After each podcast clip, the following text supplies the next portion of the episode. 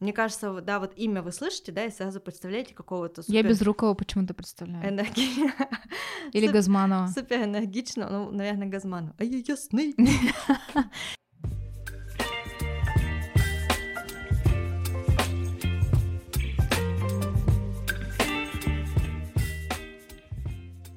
Всем привет!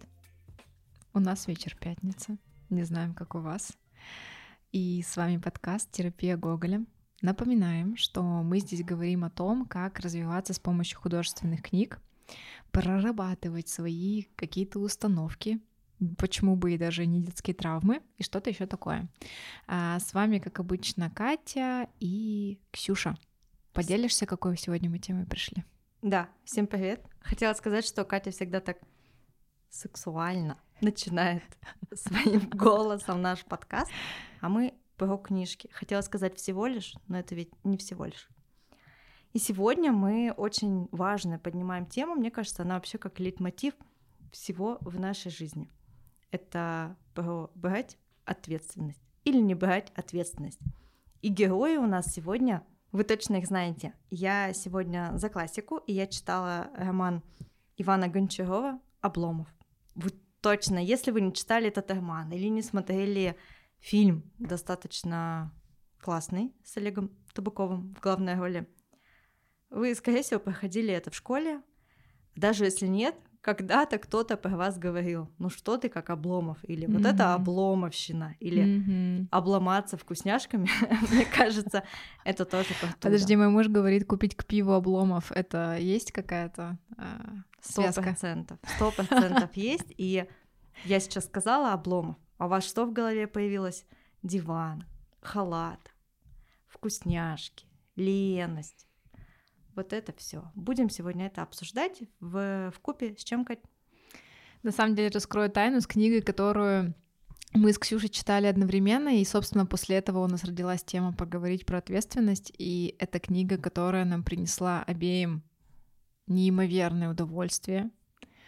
Э, мне кажется, для людей, кто ценит э, слог, кто ценит глубокую литературу и такое вот тягучее, приятное повествование — это прям вот э, подарок, потому что такие книги выходят крайне редко, и у авторки, про которую мы будем говорить, они выходят крайне редко, примерно раз в 5-7 лет. Это Ханья Инагихара и ее последний роман «До самого рая». Потрясающая книга. Я тоже на самом деле люблю Янагихару. У меня есть к ней вопросики, честно. Но вот этот роман он прям классный, он хорошо написан. В меру затягивает, знаете, но в меру не так, что ты там дрожишь каждый раз, пока его читаешь. Нет. Я хотела сказать, что у меня к Киногихаре тоже есть вопросы. Мне очень понравилась маленькая жизнь, и понравилась э, до самого рая, но вот люди среди деревьев, я такая думаю, господи, что ж ты делала, когда ты его писала, это жуткая нудятина, и там весь экшен на самом конце, ну типа вот хочется прочитать первые там пять страниц и последние. А еще хотела посмеяться, что мы с Ксюшей обнаружили сегодня в 6.20 утра нашего первого хейтера на сервисе Litres, и я благодарю, на самом деле, девушке, которая оставила обратную связь. Не могу назвать ее имя, потому что там его нет. И она пишет, что у нас классная... Ой, что у нас, наоборот, очень скудная речь. Ксюша сейчас говорила... Ты сейчас что-то очень скудно сказала, подожди. Классная Просто она классная, классно. она просто классная. Я такая, блин, действительно, обратная связь была объективной. Вот, у меня вопрос только вот к людям среди деревьев, а маленькую жизнь и последнюю книгу я обожаю. Это потрясающе. Это, это удовольствие неимоверное. Но сегодня не о маленькой жизни, давай не будем давать удовольствие нашему хейтеру и покажем сегодня первоклассную речь, глубокие размышления и какие-то инсайты, да? Катя да. забыла сказать или не забыла, сделала это специально и нарочно, умышленно. Но я напомню, что мы искренне верим, что можно развиваться с помощью художественной литературы. Развиваться, узнавать что-то новое, узнавать что-то новое про себя, работать со своими, а, возможно, даже травмами, да, или какими-то зажимами психологическими, делать это с помощью книг, получая при этом какое-то другое удовольствие, эстетическое, литературное, кайфуя, кайфуя от слога, от речи, просто приятно проводить время и при этом развиваться. Кстати, недавно услышала просто потрясающую цитату в книге в новом романе Мишеля Уэльбека, французского автора. Господь. Чувак э, собирал эти граффити. И в каком-то там подворотне, в какой-то подворотне Парижа была такая граффити. Вслушайтесь, время не проведешь. Скажи классно. Типа время препровождения, понимаешь, а время не проведешь. Так и есть.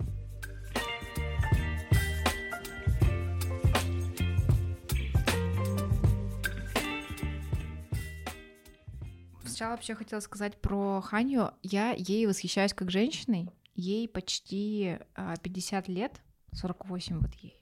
У нее 20 сентября будет день рождения, у меня 23 Как у тебя почти, да. Да. А, но при этом, мне кажется, она очень умная женщина, и что меня в ней прельщает, она в каждой книге нет, в маленькой жизни, по-моему, не говорит, но вот в «Люди среди деревьев» и в «До самого рая» она говорит про Гавайи, а это ее родина.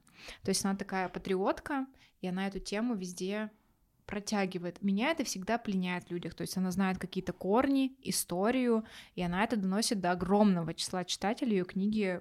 Кстати, часто же наоборот обвиняет авторов, когда они пишут по что-то, не будучи вообще там. Не будучи там. Не будучи там. Она будучи там. Вот видишь, у нас какая богатая речь.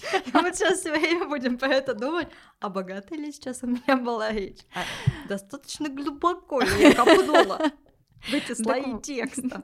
Не глубоко, я думаю. Вот, и, в общем, про последнюю книгу «До самого рая». Ребята, я опять повторю, что это дикий кайфец. Во-первых, вы как будто прочитаете этой книги, а Ханья в этот раз а, предоставляет нам три абсолютно разные истории а, в разные времена. Это 19 20 21 и 21 нет 20 и 21 век. Все да. Это абсолютно разные герои они никак не связаны но при этом в каждой в каждом веке у этих героев одинаковые имена то есть у персонажей вот, кстати, поэтому я ждала, что они все таки да. как-то связаны. Мы да. с тобой даже Блин, это вот обсуждали. это сейчас спойлер может быть, но я ждала черт подери. Связь. И все эти три истории, они абсолютно разные. У героев там всегда какая-то разная история, которую они проживают. Это э, э, это волшебно, это просто потрясающе. И вот почему мы начали говорить про ответственность, потому что по ощущениям Ханья нам как раз про это и говорит, и она говорит про ответственность человека в разные века, и то, как ты можешь ее принимать. А, с начала вот 19 века там как мне показалось, очень много так превалирует история про то, что на тебя влияют родители, а если особенно ты из богатой какой-то семьи, тебе говорят, с кем а, жениться, там, ну, в общем, какую партнера себе выбрать, какую работу себе выбрать, да, кем ты вообще будешь. И здесь сложно принимать ответственность. 20 век он был такой фривольный, а, в плане этого, то есть ты мог сам выбирать кем тебе быть, да, и куда вообще плыть. Ну и 21 век, на самом деле, Хани там больше описывает наше будущее, не вот сегодняшние года, и это не альтернативно, очень... Альтернативная да, да, утопия какая-то. Это не очень приятное чтиво, мне иногда было от него страшно, если честно, потому что, ну, если так... Э, потому что там все началось с пандемии 20 да, года, привет. Да, да, да, да. И тем не менее она описывает как, э, как ответственность может принимать человек в ситуации, когда вот действительно вокруг э, разруха, там... Ты ни на, на что не можешь влиять, ты вообще да, ни за да. что не можешь Пандемия, она вот просто как уносит жизни, как и ковид, э, и что делать? И это дикий кайфец. Больше всего меня прельстила, наверное, первая книга тем, что она катастрофически похожа на классическую литературу. Просто катастрофически. То есть там богатый такой же язык, как вот, например, у Диккенса того же. А, там вот она максимально погружает тебя вот в эту атмосферу. Я согласна а... с тобой, но почему ты использовала слово катастрофически? Ну, просто на катастрофически похоже. Как будто еще что то писала несовременная женщина с Гавайев с красной помадой на губах.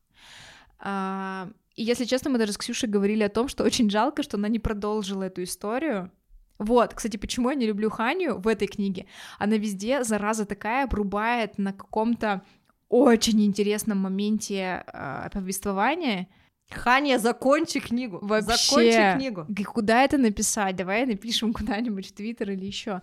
Потому что она заканчивается на таком моменте, что такое и, и, и чё она, а чё он, а она чё, а ты чё? Ну вот это, а, мы с тобой, помнишь, когда выступали, мы с Катей тут выступали. Как подкастеры Мы сказали, да, потом, что мы не любим книги незаконченные. Но вот тут на самом Да деле... не любим все равно. Да, но, но подожди, дай мне чуть-чуть полюбить. Дай чуть-чуть полюбить то, что а ты сам придумываешь. И вот с ответственностью это классно жениться, согласись? То есть мы сами придумываем, Да. как бы закончилось, если Да, бы он да. взял. Да, а может и нет. Ну, в общем, а, приколдес в том, что в 19 веке Хани своему герою позволяет принять ответственность за свою судьбу, но при этом она показывает тебе, как читателю, что, блин, лучше бы он ее не принимал. То есть ты здесь, мне кажется, она тебе дает возможность побыть родителем, который понимает, что для твоего ребенка это правда, скорее всего, ну, 95% не принесет никакого пользы, но при этом ты эту свободу даешь. И это вот такая ответственность, которую как бы хочется а, наоборот отобрать, но ее не отбирают. Мгм. Полная свобода. Я сейчас подумала, по- когда ты сказала про ребенка, что тут можно неплохую провести аналогию с теорией трех эго-состояний человека Эрика Бёрна, взрослый родитель и ребенок. Мгм. Вряд ли думала про это Ханя, честно сказать, но ложится классно. Да, то есть тут получается состояние. взрослого. Но его, получается же, там тоже, у него вот же там дедушка, по-моему, да, его дедушка, он ему дает эту ответственность, он же не говорит, что... а, В общем, прикол в том, что дедушка ему там предлагает жениться на очень... Вообще, что еще нужно знать, а, Ромат и Хани, они ЛГБТ. Вся любовь практически в них, она гомосексуальная. Это вам знать? Потому что если вдруг у вас есть какие-то к этому Ну, а, кстати, третья отношения. история же как бы- Есть, ну, да, да, да. есть. Ну, больше вот перекос у него в эту сторону. В общем, предупредить вас про это. Но я скажу, что в романах Хани это читается довольно приятно, нет какого-то Легко, да, нет, отрицания. а, да, Это да. просто как любовь, у нее это понятие Да. любви. И вот, в общем, в первом рассказе дедушка нашего главного героя дает ему возможность выбрать. Либо вот э, есть классный э, мужчина, богатый, умный, он готов быть твоим супругом, либо вот выбирай, кого ты хочешь. Ну, Причем там же не только что какой-то отвратительный жопует, знаешь. Да, там правда приятный мужчина. Старый с Да, бородавкой. да, Нет, да. там все нормальный чувак. вообще приличный. Ну и, в общем, вот эту свободу ему дают, и ты такой кричишь, стой, нет, послушай деда. Но случается то, что случается. Вторая история, самая отвратительная. По, по моему мнению, я вообще читала и плевалась, потому что главный герой второй истории — это абсолютно бесхребетный, безответственный мужчина, у которого есть сын. При этом жена там куда-то пропадает, а, она такая, такая, такая бабочка. Самба белого А где там вообще жена, кстати? Ну, они типа залетели, она и она улетела. И Он дает свою жизнь на откуп.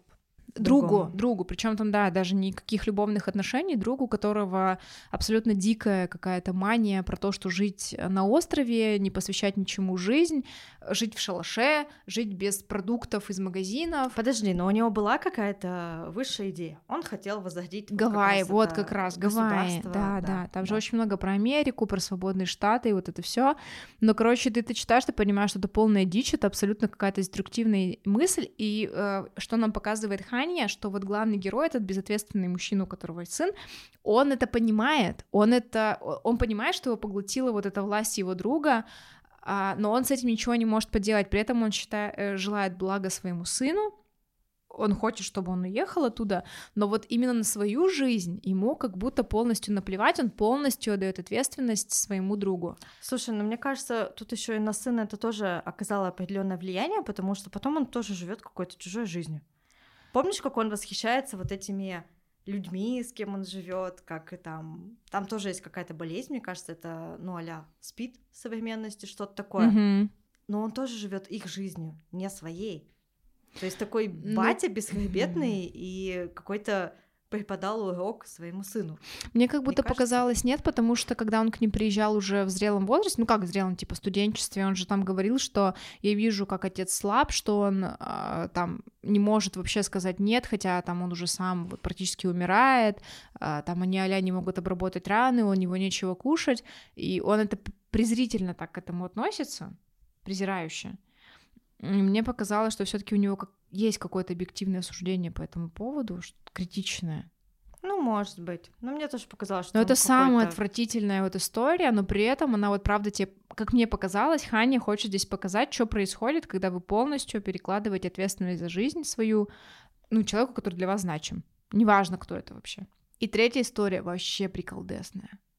Потрясающе. Там такой персон... Там такой дед. Там такой, ребята, дед. Э, в общем, в будущем Ханя описывает его, конечно, не радужно. Нас всех ждет. Ну, во вселенной Янагихары. Да, да. И э, там еще очень много скреп, э, и причем много не политических, а много от медицинских, что правда, все эти постоянно болезни происходят.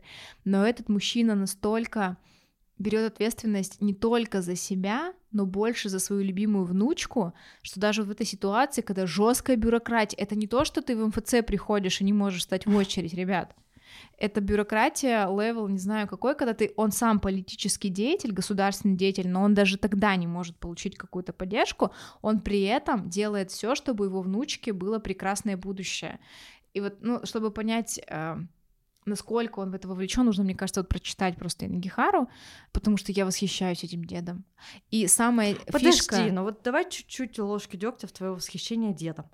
Он это делал во многом из-за чувства вины, что благодаря ему и таким, как он, кто стоял во главе этой машины, все это и случилось, нет? Нет, мне кажется, потому что он ее любил по-настоящему. Потому что он теряет любовь э, своего партнера, он теряет любовь своего сына, и внучка для него становится тем он человеком, веру это любовь его. то, что он делал. Это тоже очень это важно. тоже очень... Он теряет веру, ну, практически он теряет все, что есть у человека, это близкие люди и, ну да, твой Все потенциал, ценности. который не реализуется. И внучка для него становится действительно любовью, настоящей, важной, и он вот настолько вкладывается в это дело, что оно продолжает жить после его смерти. Когда я это читала, я думаю, блин, вот таким человеком действительно, мне кажется, очень классно жить, вот когда ты правда вкладываешься до последнего, пусть где-то ты идешь там против себя, против своей какой-то гордости, но ты делаешь настолько круто, что вот правда это дело живет долгие годы. Не будем говорить, чем кончается. Да, не Э, будем говорить, чем Хотя он конча- кончается. э, скажем, что кончается открыто, Да, на... но вполне понятно, как мне кажется. Ну, да, можно, можно по-разному, на самом деле, синтерпретировать. Давай оставим это на откуп нашим читателям. И перейдем ко второму герою нашего романа. Это классическая литература, русская классика. А, Обломов. Вкратце напомню сюжет. Это человек молодой, 32 ему было или 33, как мне. Прикиньте, получается. я сегодня, мне Ксюша сегодня это говорит, и я дико удивилась, потому что я помнила, что, типа, ну это мужик 45 лет за в халате. Да, но именно так он и выглядел. У него была очень заботливая матушка и немножко отстраненный от жизни отец. Мне кажется, Не такая- включенный отец, про не которого мы все время говорим. Да, такая очень стандартная, вполне стандартная, к сожалению, российская, мне кажется, семья. И человек с детства не знал, не умел преодолевать какие-то трудности, брать за это ответственность, их как-то проживать. В итоге сначала все было ок, он э, учился, где-то работал, но потом, совершив какой-то факап, как сейчас модно говорить на работе, не смог это пережить и просто уволился. И с этого момента его жизнь пошла просто по наклонной. Он целыми днями лежал, продолжал жить в мечтах, то есть в мечтах он м, был другим. Он не уходил с работы, у него была семья и так далее, но в жизни все было было не так. Все было лестнице. плохо, родители умерли, насколько я помню. У него хотели поместье перестало приносить деньги, его хотели выселить из квартиры, и как бы он даже не мог встать с дивана, чтобы начать решать какие-то дела. Ну, по сути, современные бы психоаналитики сказали, что это, Это депрессия. это депрессия. Это Ты просто не депрессия. можешь встать, чтобы что-то заставить себя делать. Что еще было важно в его жизни, был друг Андрюша Штольц. Красивое А, имя такое. Он красивый был, он был очень деятельный. Мне кажется, да, вот имя вы слышите, да, и сразу представляете какого-то Я супер без рукава почему-то представляю. энерги- Или Газманова. супер энергично, ну, наверное, Газману. А я ясный. Оставляю ясный. Можно я тут... р- Я тут всем говорила, вы видели? У нас, в общем, Газманов приезжал э, в Екатеринбург на какой-то день, день города был, но что-то такое было. А, и он катался на сапах, и, в общем, фотки, естественно, раз- расплодились по всем местным СМИ. Слушайте, Газманов выглядит просто как ясный день. Он Как выглядит потрясающе. Ягодка. Просто. Олег. Олег, Олег, ты супер, если ты слышишь нас, восхищение тобой. Так вот, Андрюша Штольц. Вот он такой же энергичный, молодой, куча идей, предприниматель, планов. И он говорит, ну я сейчас своего друга, он любил, мне кажется, он искренне любил э, Обломова.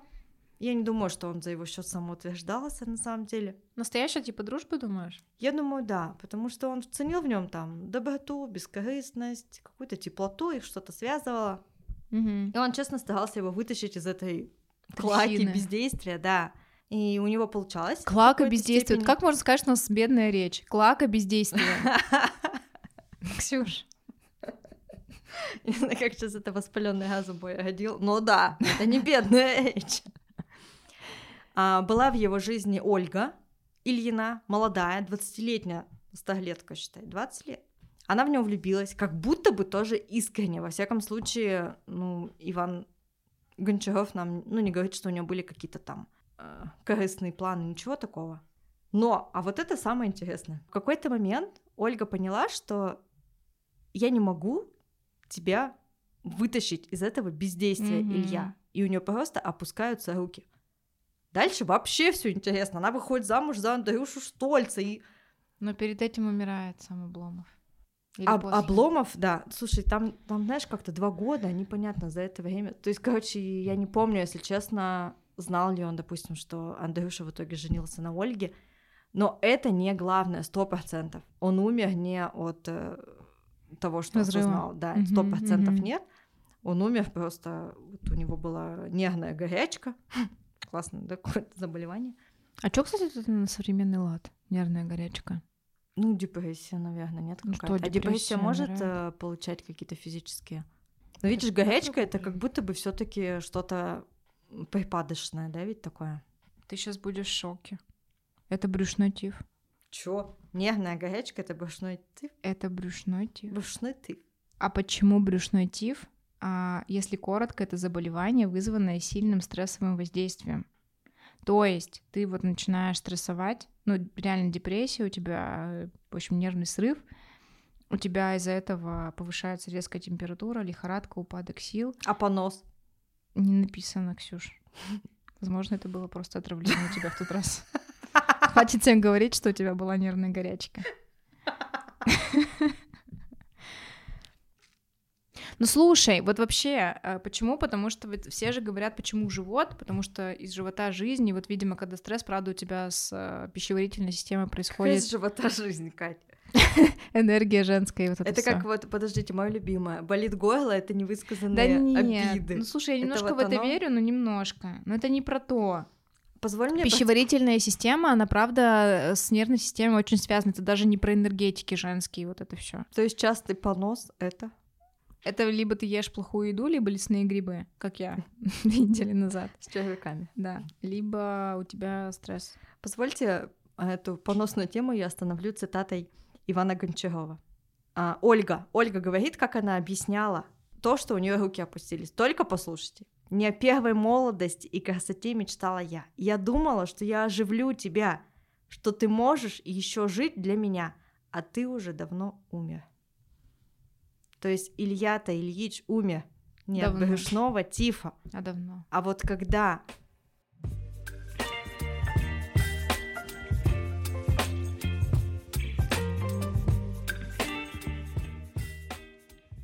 Итак, молодой Илья, не справившись с факапом на работе, Ну все, он впадает в стресс в этот и живет какими-то... Он не живет не реальностью, а живет вот этими мечтаниями. что это для нас, Кать? Как справляться с факапами на работе? Это не про это, мне кажется, это про принятие ответственности, про взрослую позицию. Не зря здесь э, Гончаров, мне кажется, упоминает про то, что его родители, вот это вот эта мать-наседка, вот это вот это, у меня так сын говорит, это, это, это, мать-наседка и отец, который вообще, видимо, не принимает никакого участия, и, соответственно, в Обломове не взращивается вообще эта взрослая позиция, что я ответственен за то, что я делаю. И только у него происходит какой-то во взрослой жизни первый факап, он такой, ой, этого же не должно было быть, и его, по сути, не научили реагировать на эти ситуации, вообще говорить про то, что это нормально. Мне кажется, его мать обеспечила ему максимально зефирную вселенную, где он вот красивый, замечательный, и ничего у него плохого не происходит. То есть человека, как мне кажется, не научили жить взрослой жизнью. И Нагихара, она же про это же говорит. Как научиться жить взрослой жизнью? Давай сейчас не про детей. Мне 35, и я сейчас вдруг поняла, что я не умею жить взрослой жизнью. Что делать? Либо вам нужно дожить до конца 21 Вам. века, где начнутся пандемии, и просто никакого другого выхода не будет. Но это хороший вопрос.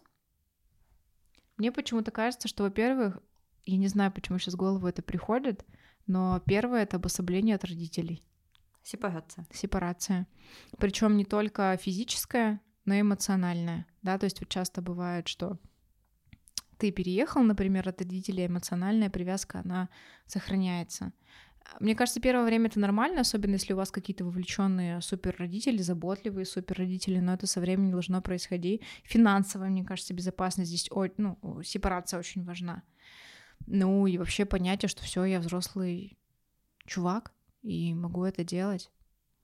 Но мне почему-то откладывается, что все-таки основа вот здесь в родителях. Ну, как правило, это всегда детско-родительские отношения, это база всех наших Мгм. дальнейших отношений. Я бы, наверное, тут еще сказала что-то про антихрупкость. А, Талеб в своей книге про это же и говорит, что как мы умеем справляться а, с факапами, это нас делает сильнее. Да, банальная фраза, все, что нас не убивает, Опять делает наша сильнее. речь не, это не богато. Опять да, не богатая, прости. Мы должны отрефлексировать каждую ошибку, каждый факап, то есть не просто вычеркнуть это из своей жизни. Мы часто так и делаем, и в этом помогает нам наш мозг, наша память, да, Кать, мы же, ну, типа, стараемся события какие-то неприятные из нашей памяти э, вычеркивать. Так вот, не надо это делать. Да, не Надо надо. анализировать и думать. Первый вопрос. Что случилось, собственно, да, принимать все эти четко, что я чувствовала и так далее. Чему меня научила эта ситуация? Как бы я сейчас поступила иначе? А, и тут еще важный совет. Это не мой совет, а нейробиологов и психологов. Это лучше не про себя говорить, а проговаривать хотя бы вслух, а еще лучше на- Мгм. выписывать на бумаге. Привет, дневники. Мне кажется, раньше люди были гораздо более и стрессоустойчивые, и антихрупкие и так далее. Они все это на бумагу Выгружали, нечего было выгружали, делать. анализировали, да. А, про Обломова-то я еще вспомнила, что самый прикол, я не хотела вам говорить, чем закончится, но у него сын родился, и когда Обломов умер, он своего сына даже, можно сказать, завещал Андрюше Штольцу. То есть даже уже умерев, Он, он- перекладывает он ответственность. ответственный за своего ребенка. Да и за жену. За женой там вообще отдельная интрига, почитайте обязательно. Но я знаешь про что, что часто говорят, что люди взрослеют, когда у них появляются свои дети. Они понимают, что такое ответственность, начинают ее брать, потому что ты такой, оп, от меня еще зависит какой-то комочек счастья. Но даже получается в этой ситуации для Обломова это, ну, он не повзрослел. Кстати, здесь знаешь, что классные мостики на Гехаре, я тоже нашла эту стату, а, которая тоже говорит про зависимость от значимых для нас близких людей, друзей и так далее, я тоже зачитаю. А, Всегда стоит иметь близкого друга, которого ты слегка побаиваешься. Почему? Потому что это значит, что у тебя есть кто-то, кто заставляет тебя жить сложнее, становиться чем-то лучше в том, чего ты больше всего боишься. Ты стараешься ради их похвалы. Но вот а, если герой Янагихара, они правда это делают, и один из персонажей, правда, там стремится ради вот этого... э, Это из третьей книги, по-моему, из третьей истории, эта цитата. А, то здесь как будто у него этот друг есть, но он уже как будто потерял даже силы ради него вот эту хорошую жизнь жить. Ну, чтобы э, Да, ш- да. этот Андрюшка его хвалил. Этот Андрюшка, вот знаешь, он, это просто сын маминой подруги какой-то. Да. А вот тут вопрос, где эта грань между тем, что меня мои вот такие друзья, они меня мотивируют. А, Мне всегда казалось, что лучше быть типа глупым среди умных, чем умным среди тупых. Мне всегда казалось, Мгм. ну, это истинное, что так ты развиваешься. Мгм. Ты как знаешь, бежать, не знаю, бегала ли ты когда-нибудь эстафеты, но это прям доказанный факт, что когда ты бежишь э, даже 50 метров сильным участником, ты пробегаешь лучше, чем если ты бежишь с тем, кто бегает Ну, медленнее догонь, тебя. потому что ты, ты ориентируешься. ты ориентируешься на него, и ты бежишь быстрее. Ну, то есть в жизни, мне кажется, кажется в целом так же.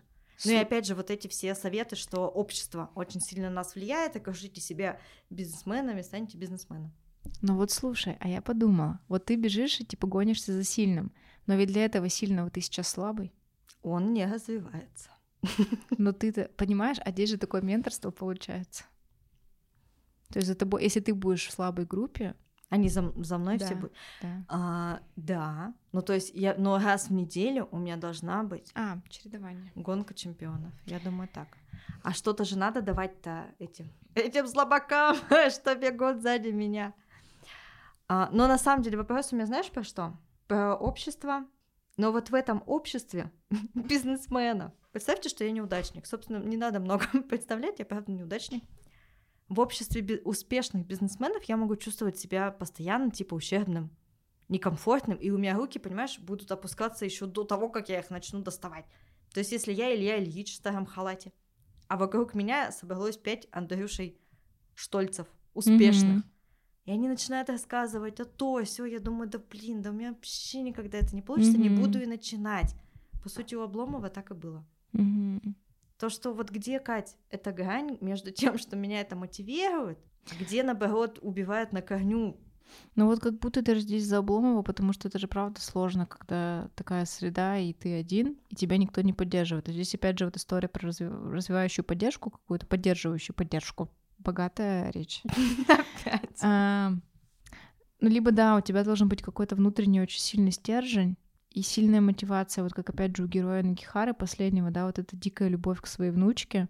Она, блин, при она- этом это вот эта внучка, в конце... ну согласись, она вообще, блин, она просто даже не то, что плыла по течению, она просто Нет, сидела да в к ней вопросов-то нет, но здесь, фиг- здесь как раз и фишка в том, что это какая-то, во-первых, по Петрановской стороны деда, это просто безусловная любовь, когда ты любишь, и у тебя просто дикая мотивация сделать для этого. Даже, да, нам показывают, что эта внучка, она ничего из себя не представляет, она не умная, не красавица, она вообще там по современному миру считается бракованной, но ты ее любишь, и у тебя из-за этого дикая мотивация. И это про то, что неважно, что для тебя будет, мне кажется, мотивацией в этой жизни, общественно признанная это будет история, или это твоя какая-то вот, не знаю, там, штучка-дрючка. Ну, может быть. Кстати, причем Нагихара же очень а, открыто показывает, что реально эта внучка, она какая-то бракованная. как Да, бракованная. Ну, типа, ее не за что любить, а он ее любит.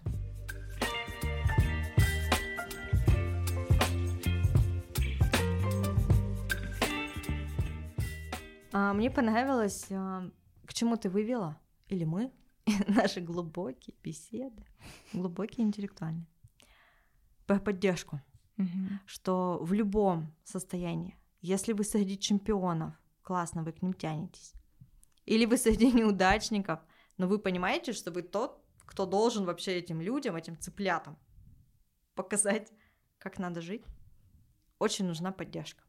И в том, и в другом случае. И нужна гармония. Да, вы должны а, стремиться, да, всегда к... Ну, должны, плохое слово, да, вот это долженствование.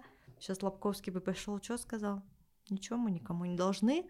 Но мне все таки кажется, что человек создан не чтобы проживать эту жизнь, а чтобы ну, созидать хотя бы в каком-то своем маленьком мире. Поэтому должны, простите меня. Но при этом получать удовольствие от жизни тоже очень важно. Вот Обломов, как ты думаешь, получал удовольствие диван, поминая Нет. каждый день? Мгм. Нет, наверное. Мгм. Но ему даже признаться себе было Он потерялся просто, правда. просто потерялся в диване и в халате. Мгм. А Яна Гихара меня научила тому, во-первых, э, очень классно, что она показывает ответственность с трех сторон. И она мне научила в первой книге, что все-таки нужно прислушиваться к близким, потому что, правда, иногда ты в порыве страсти, увлеченности можешь чего-то не видеть объективного.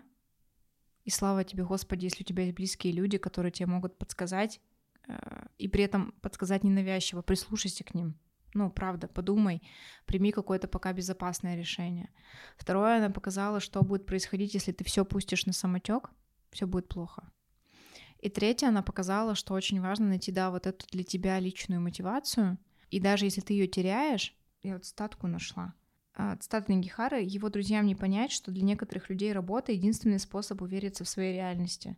Это так и есть, потому что, ну, по моей позиции, работа должна быть для тебя чем-то действительно важным, раскрывающим потенциал и приносящим удовольствие. Ясен пень, что не у всех так получается, а, но тем не менее. И даже когда ты теряешь эту работу, соответственно, теряешь самоутверждение, а мы помним по пирамиду Маслоу, что это, ну, не одна из главных ступеней, но одна из важных, чтобы подняться, да, вот до последнего уровня.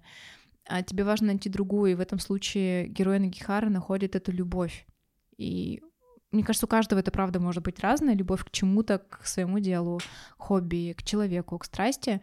Очень важно эту ответственность принимать и вот этому не, не то, что посвящать жизнь, но как будто нести вот правда ответственность за эту всю историю и к чему это может привести, что ты правда можешь повлиять, я повторю сейчас, но ты можешь повлиять этой ответственностью на года вперед после своей смерти.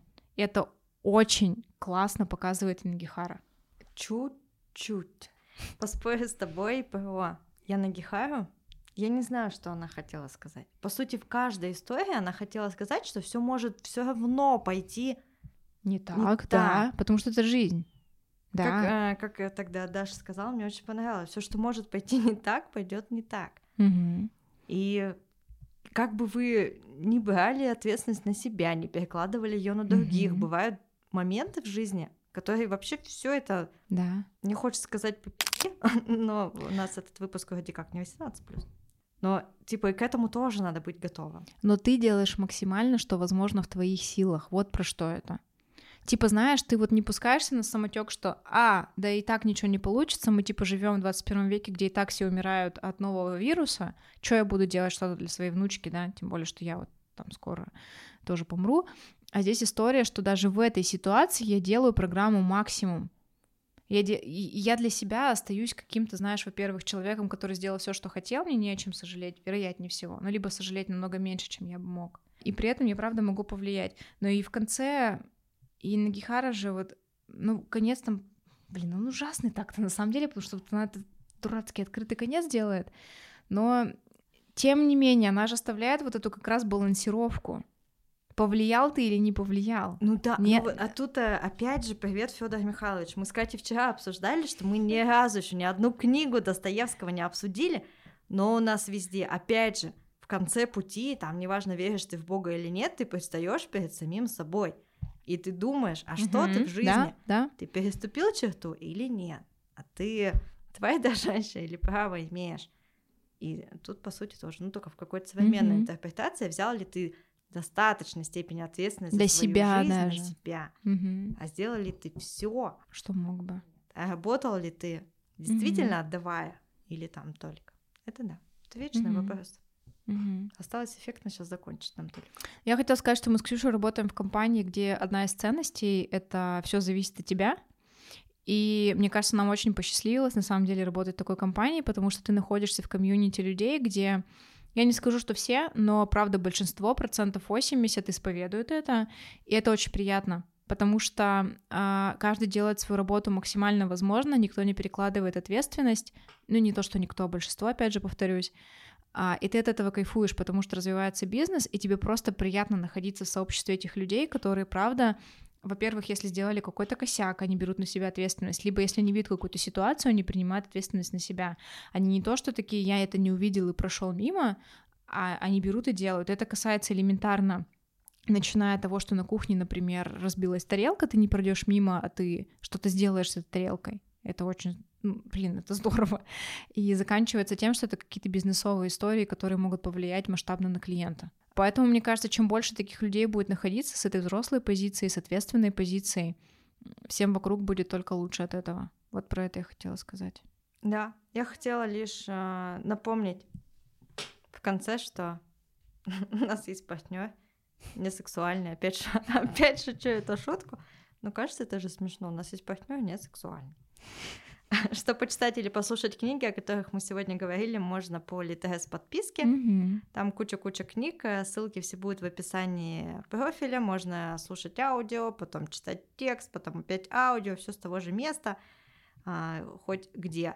И по, перейдя по нашей ссылке, вы получите месяц бесплатной подписки, если вы новый пользователь. Mm-hmm.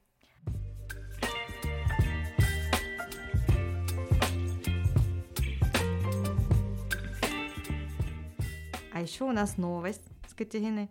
Во-первых, мы решили уйти в отпуск. Сейчас вы подумаете, какой отпуск? Вы и так выдаете выпуск раз в месяц. Но это не главное. Отпуск это что? Отпуск это новый сезон. И это наш одиннадцатый выпуск первого сезона, кажется, уже too much для целого сезона. Во-первых, Катя, я тебя поздравляю, целых 10 выпусков. Не зря мы сегодня пили шампанское. Как видите, выпуск э, не помог нам, который про женский алкоголизм. Не помог. И мы не сдаемся. В смысле, не то, что не сдаемся, мы продолжаем, и кажется, даже полны энтузиазма, наполовину полны, не наполовину пусты, а наполовину полны, я оптимист. И, и второй мы решили посвятить там-там а, насилию. Без... Мы вообще решили, мы подумали с Ксюшей, что мы очень э, не любим какие-то книги радужные. Типа... А мы любим, где вот боль, страдания, вот это все, и подумали, о чем мы все время за это извиняемся, может быть, сделать это нашей сильной стороной, нежели зоной роста. А, и мы хотим посвятить всевозможному насилию, которое может быть, а, начиная от физического, который, мне кажется, первый в голову приходит, когда и, говоришь слово насилие. Да, причем мужчины, женщины, родители, да. дети, мужчины, мужчины. Заканчивая каким-то насилием над собой, а, моральным, абьюз, абьюз буллинг, работ, будем... на работе, насилие, вот это все также продолжить тему классических и современных книг. И мы хотели узнать у вас, как вам наша идея. Нам вообще понравилось, что в сервисе Литрес нам начали писать обратную связь, а, неважно какую, позитивную, развивающую, это правда очень важно. Поэтому будем рады, если вы будете оставлять ее также либо на сервисе, а, либо мы прикрепим ссылку на Google а, а, форму, где вы можете сказать ваши идеи и предложить, что бы вы хотели услышать. Ну и вообще мы будем рады, правда, услышать вашу любую обратную связь. Для нас это очень важно, потому что пока мы живем в таком вакууме, периодически слышим какой-то фидбэк от наших близких коллег, друзей. Но этого мало. Ну и помни, что главное не то, что хотел сказать автор, а то, что ты взял и услышал для себя. Пока-пока. Пока. -пока. Пока.